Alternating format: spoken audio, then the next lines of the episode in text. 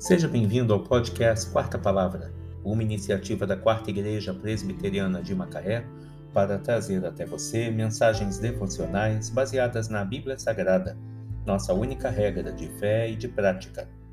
Nesta quinta-feira, dia 2 de setembro de 2021, veiculamos da primeira temporada o episódio 473, quando abordamos o tema Um Grande Desafio para as Mães baseado em 2 Timóteo 1, versículo 5.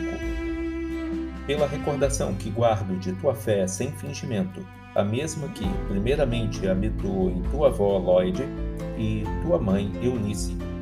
Mensagem de Judith Camp.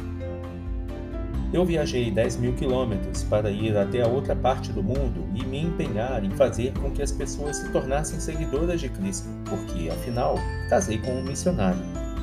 Jaime Camp. Por isso, a palavra discípulo nunca me soou estranha. Mas eu nunca pensei em fazer minhas filhas discípulos. A responsabilidade de disciplinar os filhos, ou ainda, ainda corresponde ao pai, o líder espiritual da família, o sacerdote do lar. Mas a palavra de Deus também dá enorme relevância ao papel da mãe.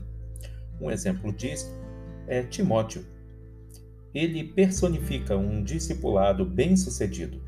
Todos nós gostaríamos de exercer na vida de uma pessoa a mesma influência espiritual que Paulo teve na vida do jovem Timóteo.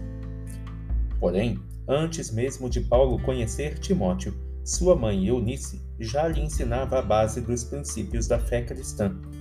E o plano de Deus é justamente este: que suas verdades sejam transmitidas de uma geração a outra, de pai para filho.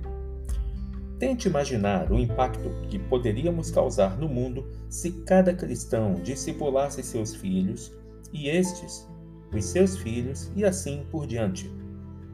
Esse é o princípio da multiplicação, quando sucessivamente uma geração capacita a outra a ensinar outros pela recordação que guardo de tua fé sem fingimento, a mesma que primeiramente habitou em tua avó Lloyd e em tua mãe Eunice. 2 Timóteo 1, 5 Um grande desafio para as mães. Mensagem de Judith Camp. Que Deus te abençoe.